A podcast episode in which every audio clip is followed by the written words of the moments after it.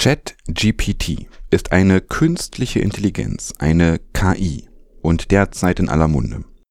Ich reihe mich ein in die immer länger werdende Liste derjenigen Medienschaffenden, die nichts Besseres zu tun haben, als sich einen Spaß aus den Möglichkeiten dieser KI zu machen.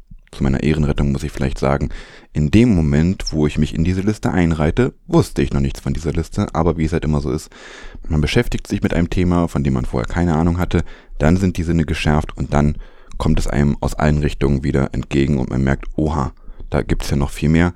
Und so ging es mir auch, ich weiß nicht, vielleicht hätte es auch nichts geändert, wenn ich es gewusst hätte. Aufmerksam geworden bin ich darauf durch einen Deutschlandfunk-Beitrag. Da hieß es, man hätte dieser Software verschiedene Songtexte eines Künstlers gegeben und daraufhin hätte sie neue generiert, die im gleichen Stil verfasst gewesen wären. Und wenig später klickte ich dann bei YouTube auf ein Video von Nils Bohmhoff von den Rocket Beans und sehe, wie dieser mit ChatGPT ein Pen and Paper spielt. Also kurz gesagt ein Spiel, in welchem man Figuren durch eine lediglich imaginierte Welt bewegt. Man gibt ihnen verschiedene Aufgaben, lässt sie Entscheidungen treffen, die den Fortgang der Geschichte beeinflussen, aber im Prinzip passiert das alles nur auf sprachlicher Ebene oder eben im Kopf der Spielerinnen sowie derer, die dabei zuhören. Das Ganze ist ziemlich komplex, dieses Pen and Paper, also schon erstaunlich, dass man das mit einer KI spielen kann. Und während ich dann also mir diese Beiträge angehört habe und dieses Video angeschaut habe und mich da immer noch weiter irgendwie reingegraben habe, habe ich dann auch immer noch mehr über die KI erfahren. ChatGPT kann mit Menschen kommunizieren, dass es den Anschein erweckt, sie würden mit anderen Menschen kommunizieren. Heißt es. Schülerinnen würden Hausaufgaben damit machen können und Lehrerinnen wären rat- und machtlos. Heißt es. Studierende würden sich komplette Hausarbeiten von der KI schreiben lassen und bessere Noten bekommen als jemals zuvor, heißt es. ChatGPT hätte irgendwelche sackschweren und von enormer Durchfallrate begleiteten Einstellungs- und Aufnahmeprüfungen bestanden, heißt es. Und äh, mit dem Wort Durchfallrate meine ich übrigens nicht. Na, wir verstehen uns. Aber damit nicht genug. Es wird sogar diskutiert, dass ChatGPT bald Google verdrängen könnte. Google. Denn ChatGPT wird ständig mit Informationen gefüttert und generiert daraus komplette Antworten. Die Interaktion mit ChatGPT ist im Prinzip so, als würde man mit einer Person ein Interview führen, die Expertise in so ziemlich jedem Fachgebiet hat. Man kann jederzeit Nachfragen stellen und um Präzisierung bitten oder auch einfach mit einem Gespräch komplett die Richtung wechseln. Das Programm gibt einem die Antworten, die man braucht schon fertig im Blog zusammengestellt und als Fließtext. Allerdings hat die KI dafür keine festen Formulierungen in ihrem Speicher. Ja, es ist also nicht so wie auf Wikipedia gehen und sich den einen Text daraus kopieren, auf den alle zugreifen können, sondern ChatGPT generiert, also schreibt, das wirklich jedes Mal immer wieder anders, immer wieder neu. Und das ist natürlich auf eine gewisse Art bequemer, als sich bei Google durch verschiedene Links zu klicken und sich alles Wichtige dann doch wieder selbst raussuchen zu müssen.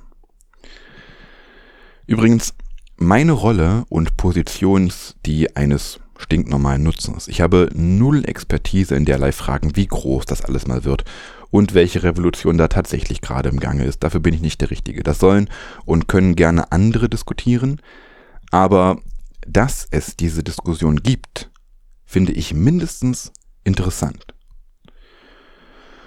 Und wie ich vorhin auch schon mal habe durchblicken lassen, natürlich konnte ich es mir nicht verkneifen, auch mal ein bisschen mit dieser künstlichen Intelligenz herumzuspielen.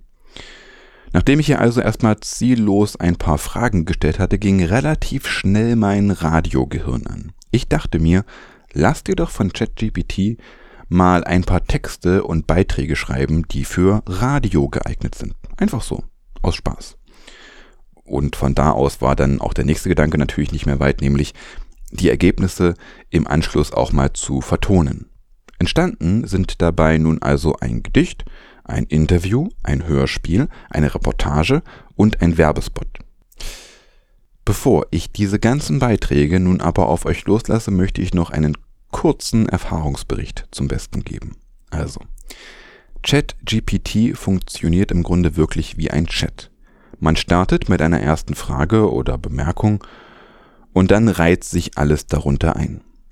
Nach ersten Versuchen auf Englisch wechselte ich bald zu Deutsch und siehe da, auch das beherrscht die KI in Wort und Schrift. Ein sehr schlauer Kniff der Entwicklerin war es, die Antworten nicht als Block einzublenden, also dass man sofort auf den ganzen Text gucken kann, sondern langsam entstehen zu lassen. Man kann Wort für Wort, Buchstabe für Buchstabe dabei zuschauen. Inwiefern das Programm tatsächlich so arbeitet oder nicht, darüber weiß ich nichts, aber Fakt ist, allein, dass der Text so auf der Bildfläche erscheint, dass es so aussieht, als würde man jemandem beim Eintippen zuschauen, verstärkt die Illusion enorm, dass man es dabei auch mit einem lebendigen Wesen zu tun haben könnte. Und die Antworten sind nicht selten verblüffend klar. Also es gab Dinge, die hätte ich so nicht erwartet. Zum Beispiel habe ich ChatGPT darum gebeten, eine Rezension für ein Musikalbum zu schreiben, mit dem ich sehr gut vertraut bin, von dem ich aber auch sagen würde, es ist nicht Mainstream, das kennt jetzt tatsächlich nicht jeder. Und das Ergebnis, muss ich sagen, war wirklich valide. Andererseits hat die KI aber auch Schwächen oder Lücken, ganz klar. Ich habe mal für ein Jahr auf Helgoland gelebt und dort im Museum gearbeitet. Und von daher weiß ich ein paar Dinge über die Geschichte dieser Insel, die sicher nicht zum Allgemeinwissen zählen. Als ich ChatGPT dazu ein paar Fragen gestellt habe, kam ziemlich oft ziemlicher Stuss dabei raus. Nun gehöre ich allerdings nicht zu den Leuten, die sagen, siehste, so gut ist sie nämlich doch nicht diese KI. Ich gehöre eher zu denjenigen, die sagen, so gut ist sie noch nicht. An ChatGPT wird ja immer noch gearbeitet. Wir haben ja jetzt nicht ein fertiges Produkt da stehen, an dem nichts mehr getan wird. Natürlich wird diese KI noch besser. Ich meine, dieses Ding ist ja erst seit November 2022 öffentlich zugänglich.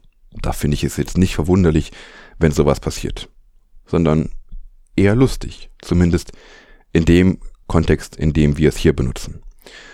Und wenn man da nicht so verbissen draufschaut, dann macht das schon auch Spaß und lässt einen auch immer mal wieder staunen.